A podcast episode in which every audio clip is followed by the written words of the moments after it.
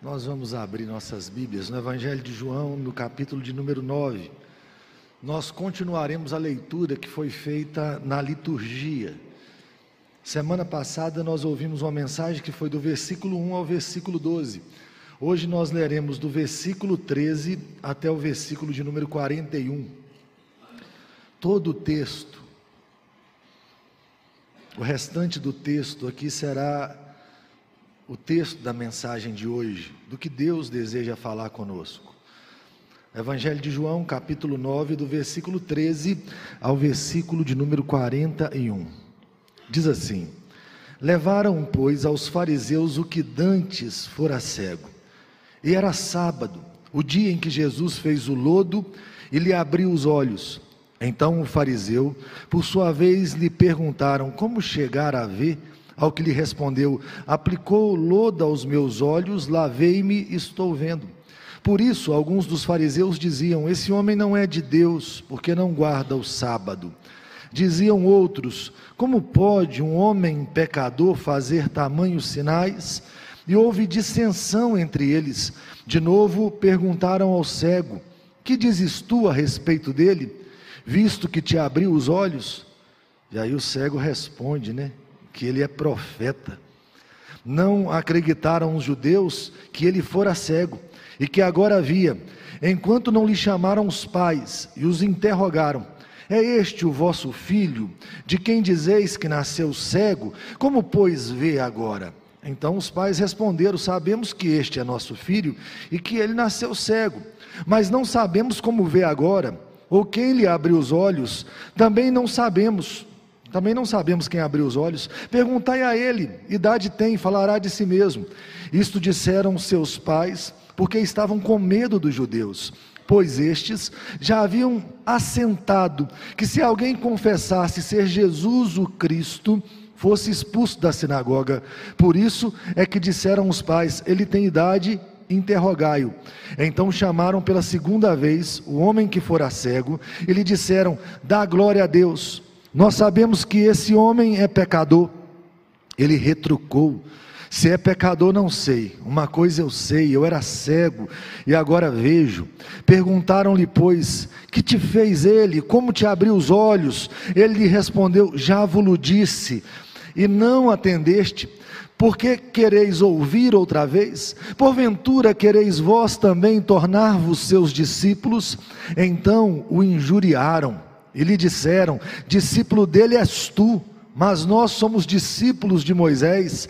Sabemos que Deus falou a Moisés, mas este nem sabemos de onde é. Respondeu-lhes o homem: Nisto é de estranhar que vós não saibais de onde ele é, e contudo me abre os olhos. Sabemos que Deus não atende a pecadores, mas pelo contrário, se alguém teme a Deus e pratica a sua vontade, é, a este atende. Desde que há mundo, jamais se ouviu que alguém tenha aberto os olhos a um cego de nascença. Se este homem não fosse de Deus, nada poderia ter feito, mas eles retrucaram: Tu és nascido todo em pecado e nos ensina a nós, e o expulsaram. Ouvindo Jesus que o tinham expulsado, encontrando, lhe perguntou: Crês tu no filho do homem? Ele respondeu e disse: Quem é, Senhor, para que eu nele creia? E Jesus lhe disse: Já o tens visto, e é o que fala contigo. Então afirmou ele: Creio, Senhor, e o adorou. Prosseguiu Jesus: Eu vim a este mundo para juízo, a fim de que os que não veem vejam e os que veem se tornem cegos. Alguns dentre os fariseus que estavam perto dele perguntaram-lhe: Acaso também nós somos cegos? Respondeu-lhe Jesus: Se fosseis cegos, não teríeis pecado algum, mas porque agora dizeis: Nós vemos, subsiste o vosso pecado. Esse texto é daquele daquele tipo de texto, ou daquele, daquele tipo de história, que se não fosse trágico, seria hilário. É absurdo o quanto parece que eles estão brincando nesse texto, ou nessa história. Está tudo tão claro, a luz está tão radiante, mas parece que ninguém vê nada. E quem não era para ver, vê tudo. Já teve essa sensação assim de que parece que as pessoas não entendem o óbvio. Tem um amigo meu lá de Caratinga que ele gosta de usar uma frase, eu odeio explicar o óbvio. Mas uma coisa que eu tenho aprendido no decorrer da história é que compreender o óbvio é a grande descoberta. Compreender o que está debaixo do nariz, perceber com clareza o que está perto, é a grande descoberta dos homens. Você já reparou que às vezes algumas pessoas falam umas frases simples, mas tão bem colocadas que você pensou assim: eu poderia ter falado essa frase? E você quase que fica chateado. Eu gostaria de ter falado essa frase antes, mas não falou a descoberta do óbvio. E aí uma coisa que me chama a atenção nesse texto é que Jesus mais uma vez, ele se apresenta como a luz do mundo.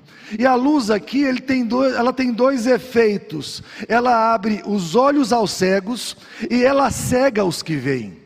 Então a luz vai ter dois efeitos nos homens aqui. Um cego vai ver perante a luz e aqueles que veem vão ficar cegos. E uma coisa interessante é que essa luz vai mostrar para todo mundo que o que é óbvio não é tão óbvio. No texto que nós lemos na liturgia, Jesus faz um milagre. É o segundo milagre dentro do Evangelho de João, onde o homem que recebe o milagre, ele não pede por um milagre. O primeiro estava no capítulo 5. Agora você tem um homem do capítulo 9.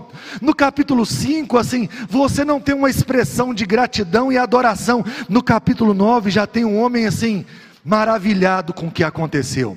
Um homem que não sabe o que aconteceu, não sabe, melhor, ele não sabe é, quem fez aquilo direito, ele, ele não tem muita noção de quem fez o milagre, mas ele sabe que um homem chamado Jesus fez um milagre na vida dele.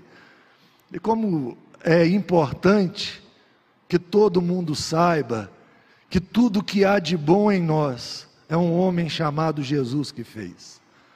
Sabe, tem hora que nós nos perdemos no trajeto, na história, e aqui tem gente se perdendo no trajeto, tem gente criando tradição e chamando tradição de Deus.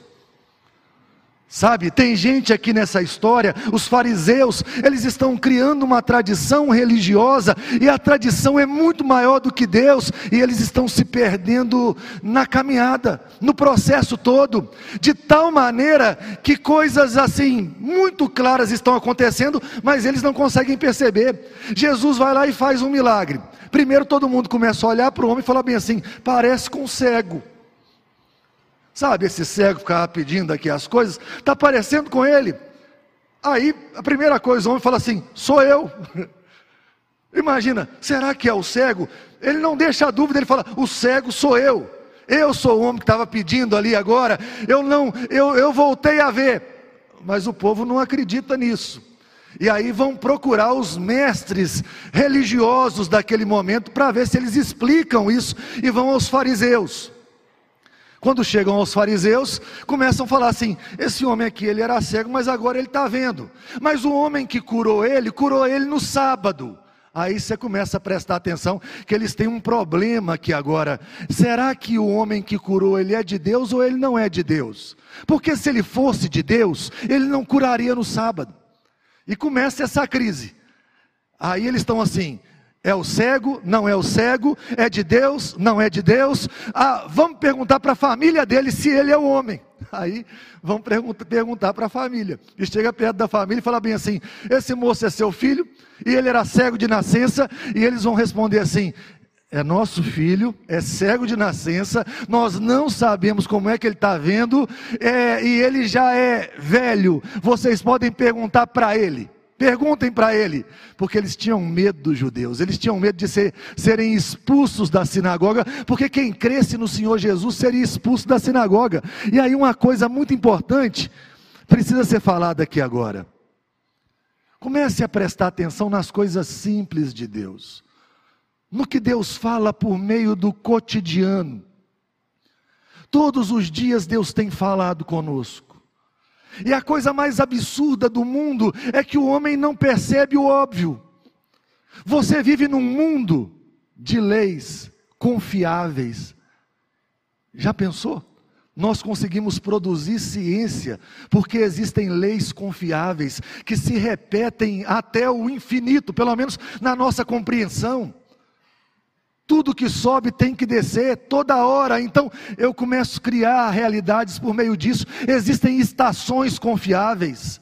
Todo dia, manhã, tarde, noite, existe um legislador, existe perfeição no mundo. É difícil olhar para o mundo e não ver um, um design inteligente, olhar para o mundo e não pensar que existe um Criador, alguém que desenhou, alguém que coloriu. Eu acho tão bonito, às vezes, sair nos lugares assim, onde a natureza está presente, e você vai ver que não é uma tonalidade só, várias tonalidades de cores. Ah, você vai ver que não é um sabor só, não, não, é tudo que tem gosto de frango. Assim, a vida ela é saborosa demais. Já reparou o tanto de gosto e o tanto de sabor? E todas, as, todas essas coisas mostrando para nós o tempo todo que alguém está por trás. Mas aí vem os homens e não conseguem ver o óbvio. Não conseguem compreender o óbvio. É mais fácil olhar e falar bem assim: não, a ordem toda é fruto do acaso. Ah, por meio de uma explosão que ninguém sabe por que, que ela existiu, veio a ordem. Você nasceu, nós estamos aqui. E aí o apóstolo Paulo ele vai falar uma coisa que é muito importante. Ele vai falar bem assim: olha, percebam o óbvio na criação. Ele fala porque tudo que se pode compreender de Deus, os atributos visíveis de Deus e os invisíveis, assim como o seu eterno poder, são percebidos por meio das coisas que foram criadas. Deus todos os dias está falando quem ele é. E o apóstolo Paulo, ele mostra que isso é tão grave, tão sério, que não existe essa ideia de um homem que nunca ouviu falar de Jesus, ele tem desculpa. Sabe aquele homem que mora dentro da Amazônia? E aí a pergunta é: se Jesus voltar hoje, o que acontece com o homem que mora dentro da Amazônia e que nunca creu no Senhor Jesus? Ele é culpável? Ele é culpado ou não? E aí o apóstolo Paulo fala assim: porque Deus se revela por meio das coisas criadas, porque está gritando todos os dias na criação que existe um Criador, esse homem é indesculpável, esse homem é culpado. E é tão pesada a revelação, tão pesada a revelação, que não existe homem que não adore, não existe neutralidade em adoração. Ah, o índio dentro da mata amazônica existe um Deus, ele adora um Deus, porque todo dia ele é chamado à adoração. Ah, ele pode não adorar o Deus verdadeiro, às vezes adora o sol, às vezes adora o boi, às vezes adora a lua, às vezes adora a árvore. Você imagina o homem do nosso tempo, na, na, sociedade moderna, adora a si mesmo, adora a razão, adora o conhecimento. Não há neutralidade na adoração. Todos adoram alguma coisa, por quê? Vivem num mundo criado que todos os dias diz para todos nós: existe um Criador, adorem o Criador. Mas aí, por causa do pecado, nós adoramos a criatura no lugar do Criador. Parece que Deus quer humilhar o homem por meio do óbvio. Sabe, quando você não entende o simples. E eu acho que a palavra parece, ela é pobre para isso. Porque o apóstolo Paulo fala exatamente isso. Ele diz assim: certamente a palavra da cruz é loucura para os que se perdem mas para nós que somos salvos por poder de Deus, pois está escrito: destruirei a sabedoria dos sábios e aniquilarei a inteligência dos instruídos. Onde está o sábio? Onde o escriba? Onde o inquiridor deste século? Porventura não tornou Deus louca a sabedoria do mundo? Visto como na sabedoria de Deus o mundo não o conheceu, por sua própria sabedoria, aprove a Deus salvar os que creem pela loucura da pregação. Porque tanto os judeus pedem sinais, como os gregos buscam sabedoria, mas nós pregamos a Cristo crucificado, escândalo para os judeus, loucura para os gentios, mas para os que foram chamados, tanto judeus como gregos, pregamos a Cristo, poder de Deus e sabedoria de Deus, porque a loucura de Deus é mais sábia do que os homens e a fraqueza de Deus é mais forte do que os homens. Comece a prestar atenção na beleza do que é isso. Você crê no Evangelho é Deus humilhando o mundo, Deus salvar o mundo por meio de um redentor pregado numa cruz, é Deus humilhar o mundo.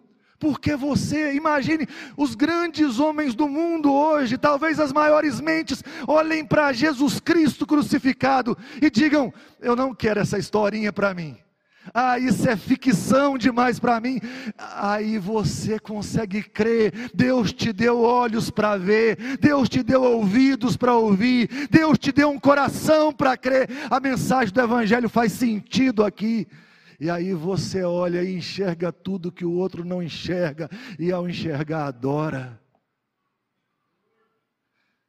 E à medida em que a luz chega, a cegueira vai ficando mais gritante e a visão mais aguçada.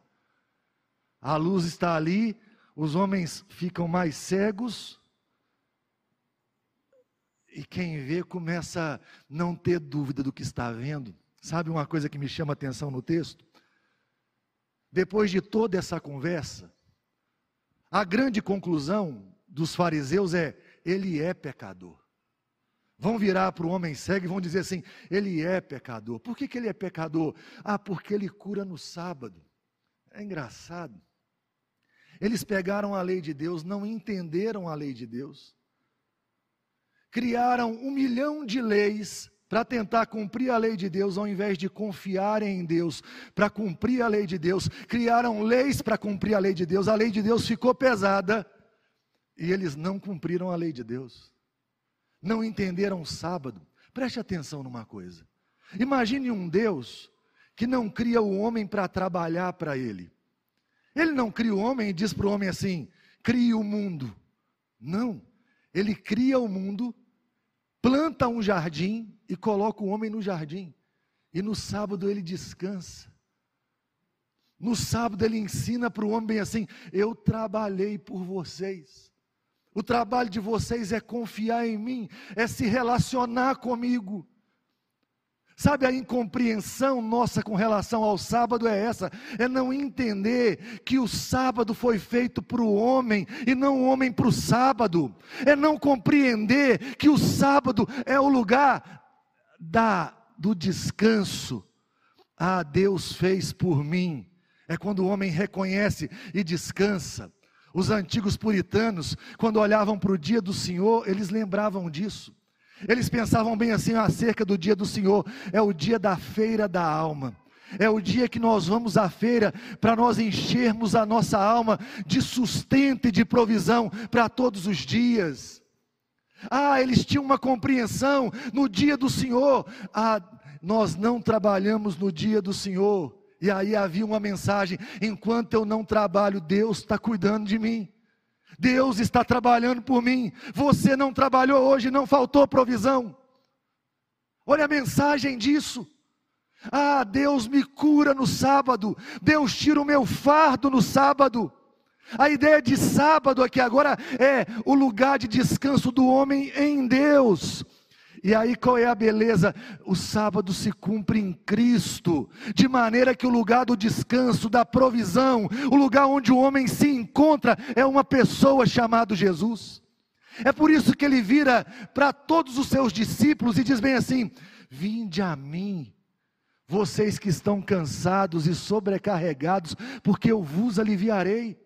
Tomai sobre vós o meu jugo e aprendei de mim, porque eu sou manso e humilde de coração, e vocês acharão descanso para a vossa alma. Olha que coisa maravilhosa, uma pessoa onde nós achamos descanso. O descanso estava perante os fariseus, mas os fariseus continuaram cansados. A cura de Deus estava diante deles, mas eles continuaram cegos, porque não conseguiam ver o óbvio. Mas tem um cego nessa história que é curado.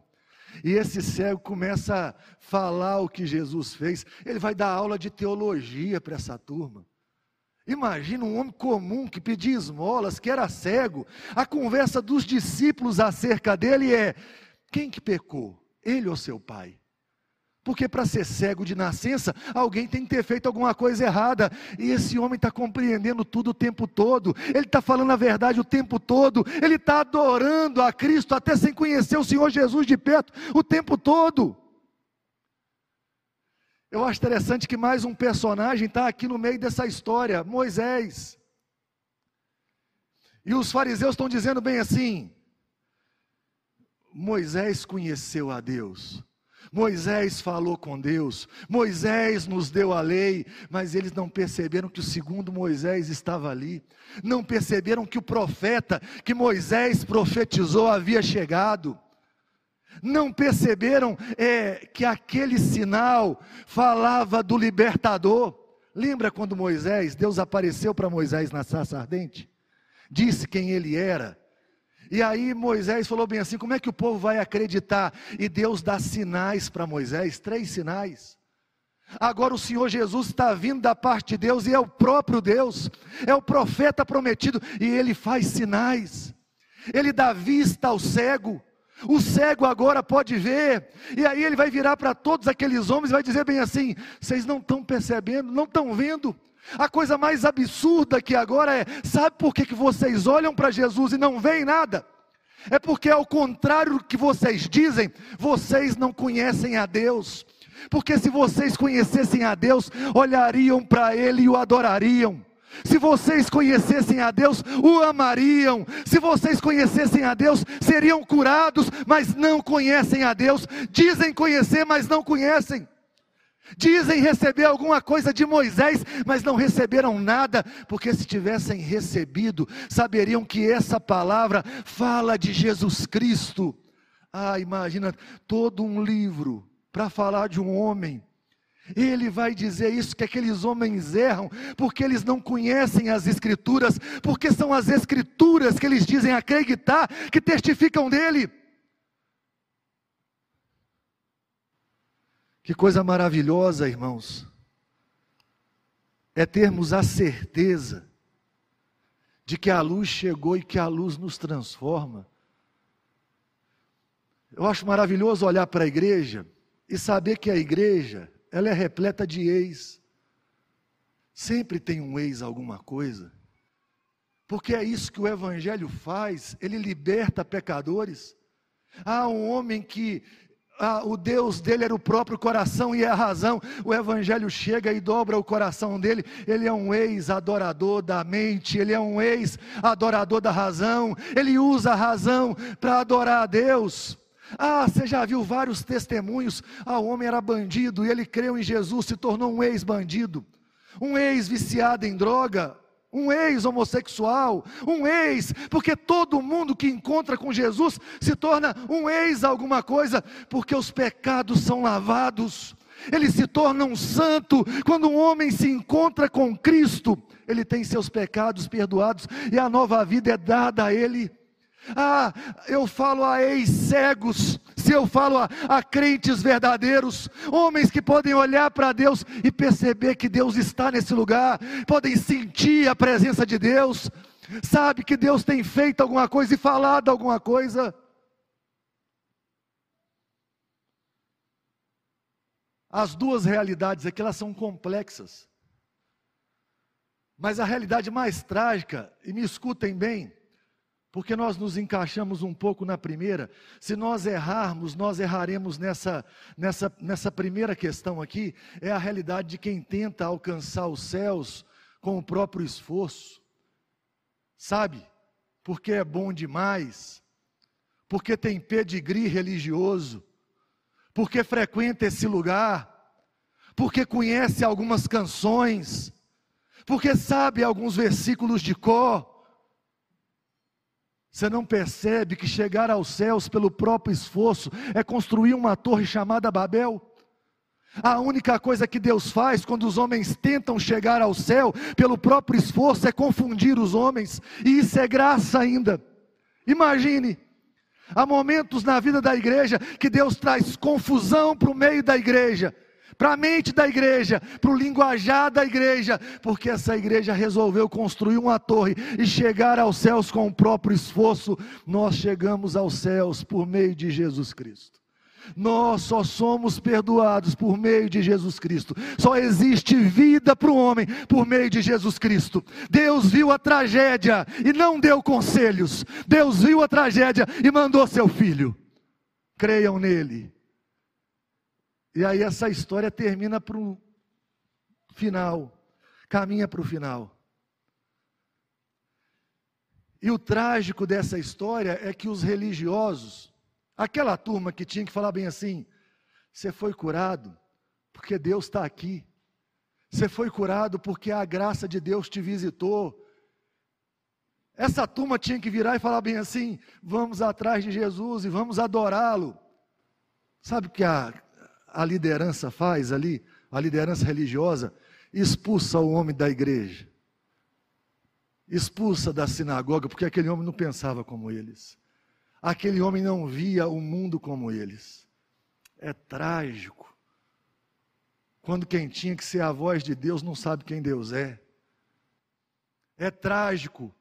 Quando quem tinha que ver Deus no mundo não consegue perceber Deus em nada. É trágico. É trágico quando alguém tinha que ser a voz de Deus, mas não é a voz de Deus. Isso aconteceu algumas vezes na história de Israel. Sempre que um rei falhava, ou um sacerdote falhava, Deus levantava um profeta. Deus nunca deixou de ter voz no mundo, mas toda hora que surgiu um profeta, é porque todos os outros que deveriam fazer a vontade de Deus ficaram mudos, ficaram cegos, ficaram surdos, ficaram insensíveis ao que Deus queria fazer. E aí Deus levanta alguém não para falar algo bonito aos homens, mas para gritar aos homens para dizer aos homens sobre os seus pecados e para chamar esses homens ao arrependimento. E agora o profeta está presente, o Senhor Jesus está presente, o grande profeta está presente. A liderança religiosa exclui o homem da igreja porque anda com Jesus. E aí a beleza do texto é que esse cego vai encontrar com Jesus. Ele não tinha visto o Senhor ainda. Ele encontra pela primeira vez.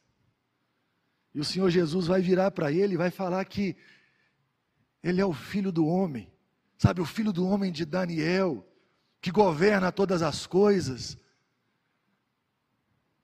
Ele vai se apresentar aquele cego. Me escuta aqui, isso é tão bonito. É tão bonito. Há tanta beleza nisso aqui. Quem é esse cego? Para que o Rei dos Reis se apresente a ele? Já pensou um cego, mendigo, um qualquer? Talvez se ele estivesse na porta da igreja hoje, nós o desprezássemos. Talvez a gente passaria e tentaria não vê-lo, mas o dono do universo se apresenta a ele.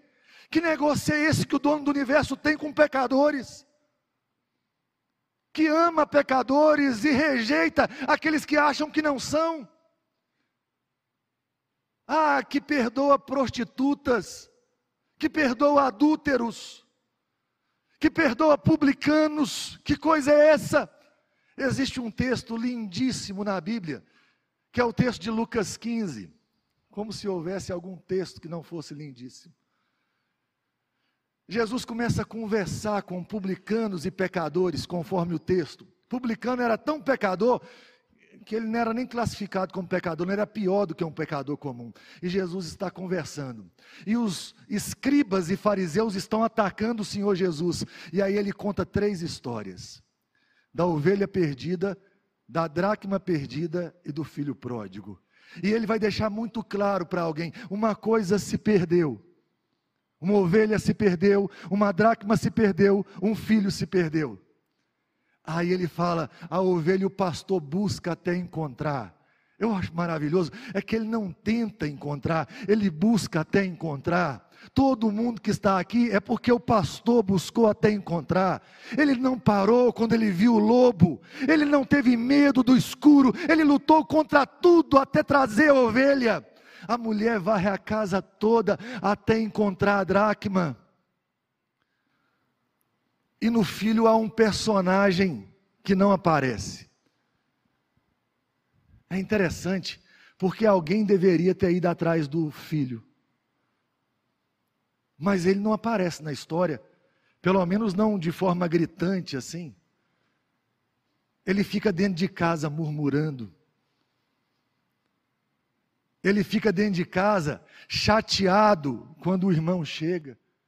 O que Jesus quer mostrar naquela história é o irmão mais velho, que é a igreja do Antigo Testamento, deveria ter ido buscar o irmão mais novo, mas ficou dentro de casa. E quando chegou, ao invés de entrar na festa, ficou chateado. E aí, o irmão mais velho que não aparece na história é o mesmo pastor, é a mesma mulher aqui é o irmão mais velho, o Senhor Jesus é o irmão mais velho, que foi lá buscar, que vai trazer a consciência, que vai conversar ao ouvido do irmão mais novo, vai fazer o irmão mais novo entender bem assim: a casa do meu pai é muito melhor. Ah, os servos na casa do meu pai são mais bem tratados do que eu sou aqui. O irmão mais velho estava ali trazendo consciência e ele volta para a casa do pai.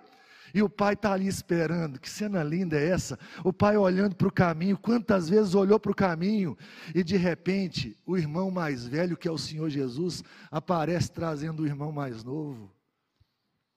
E o pai corre lá e abraça o irmão mais novo, abraça o filho, e o filho começa a gaguejar porque ele sabe que foi ingrato, ele sabe que fez o que não tinha que fazer, ele gastou as bênçãos do pai como se não fosse nada, ele desonrou o pai, e ele fala bem assim: pai, eu não sou digno de ser seu filho, e o pai fala assim: filho na minha casa é tratado como filho, traz a sandália, traz o anel. Mata o cordeiro, porque hoje tem festa nessa casa, porque meu filho estava morto e reviveu, estava perdido e foi achado. É isso que ele faz. Ele faz os cegos verem. Ele traz a ovelha perdida, ele acha a dracma perdida, ele traz de volta o filho pródigo.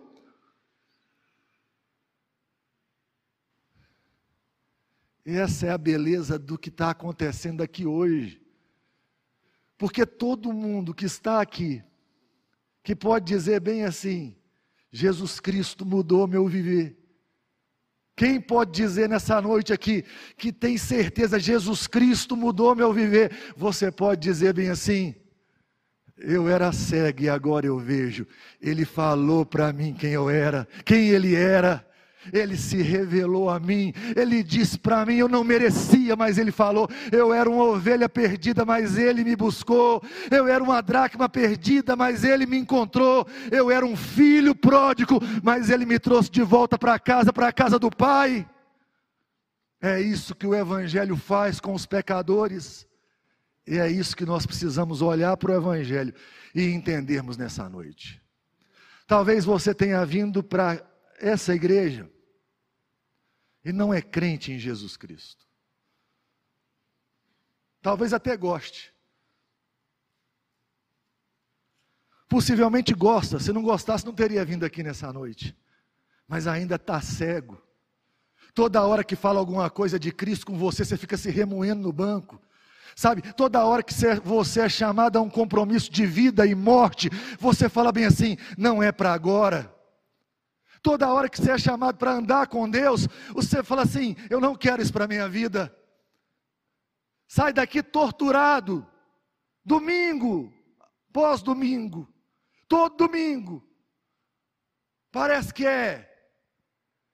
Ah, é um lugar de bater em crente. E você sai daqui e amanhã você é a mesma pessoa que era semana passada. Amanhã você continua seguindo os mesmos caminhos. É como se nada tivesse acontecido. É como se continuasse cego. Mas eu quero dizer uma coisa: o Deus que abre os olhos aos cegos está aqui nessa noite. E só sai daqui cego nessa noite aquele que não entender que há poder e graça em Cristo Jesus para salvar pecadores, aqueles que não reconhecerem, e é isso que ele fala com os fariseus, porque os fariseus escutam ele falando e vão dizer bem assim: você está dizendo que nós somos cegos? E ele vai falar assim: quem dera, se fosse cegos, se vocês fossem cegos, vocês não teriam pecado. O que, que ele está querendo dizer? Se você soubesse que é cego, e soubesse que eu curo cegos, você me pediria para ser curado agora, mas sabe qual é o pior cego? É aquele que não sabe que é cego. O pior cego é aquele que não sabe que é cego. Porque na hora que o dono da visão chega, na hora que a luz se aproxima, ele não cai de joelho e implora: Filho de Davi, tem compaixão de mim. E eu queria terminar essa mensagem falando daquele homem que, ao conhecer o Senhor Jesus, ele fez o que um crente verdadeiro vai fazer, o adorou. É assim que termina a nossa vida, a vida dos servos de Jesus. Eu estaria condenado sem Ele. Sem Ele eu viveria nas trevas. Sem Ele, eu seria escravo do mundo, do diabo, da carne. Sem Ele, não teria nada para mim. Mas Ele veio na minha direção, e mesmo sem eu merecer, Ele disse para mim quem Ele era. E Ele me alcançou, me salvou, me buscou, me, me transportou do império das trevas para o reino da luz do Filho do seu amor. Como não o adorar? Só não o adora quem não vê. Você está entendendo? Só não vai adorar quem não consegue ver. Quem é você nessa noite? Um cego curado ou um religioso cego? Eu queria te convidar à oração.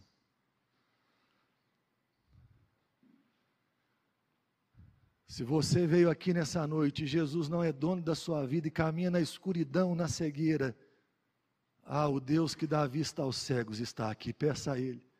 Assim como Bartimeu pediu, peça a Ele, filho de Davi, tem compaixão de mim. Tem uma coisa na história do filho pródigo que é tão bonita, porque ali ainda há um chamado ao arrependimento para os fariseus. É quando o pai chama o irmão mais velho para a festa. Mas o irmão mais velho está tão endurecido que ele vai continuar na sua posição com raiva. Ah, talvez você está aqui e você é o irmão mais velho. Está sendo chamado para a festa.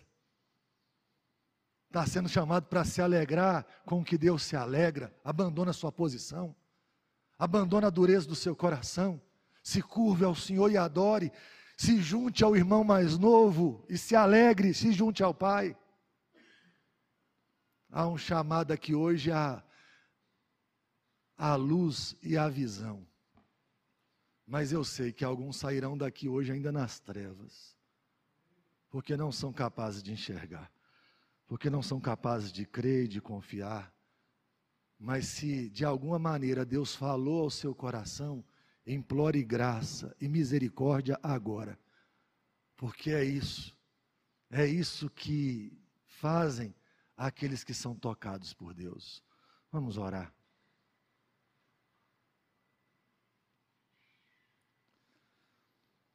Senhor Deus Todo-Poderoso, estamos perante o Senhor que dá vista aos cegos. Eu quero pedir ao Senhor que nessa noite a luz do Senhor não venha nos cegar. Pelo contrário, que a luz do Senhor deixe bem claro quem o Senhor é, de maneira que não haja, ó Deus, formas nessa vida de não percebermos que o Senhor está presente.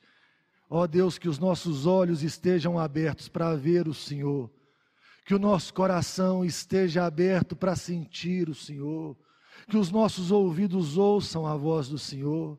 Tem misericórdia de nós, meu Pai. Visita-nos com poder e graça. Ó Deus, como é bom estar aqui nessa noite sabendo que o Senhor ainda abre os olhos aos cegos, sabendo que o Senhor ainda cura o coração dos homens, sabendo que o Senhor tira os homens das trevas. Eu quero pedir uma coisa ao Senhor. não permita, Deus, que nenhum de nós ande nas trevas. O Senhor tem nos dado a graça de virmos, ó Deus, domingo a domingo, ó Deus, ouvirmos a tua palavra. Ó Deus, e somos confrontados pelo Evangelho. Ó Deus, que o nosso coração se dobre e que a nossa língua confesse que Jesus Cristo é o Senhor. Meu Deus, que não saia ninguém aqui nessa noite confiando em si mesmo, confiando na força do braço, tentando criar um caminho para o céu, mas que se curve ao caminho do Senhor que é Cristo que se curve ao Senhor que veio para salvar pecadores. Ó oh Deus, nós imploramos essa graça. Visite a igreja do Senhor com poder e graça. Enche-nos, ó Deus, do teu espírito. Essa é a oração que fazemos em nome de Jesus. Amém.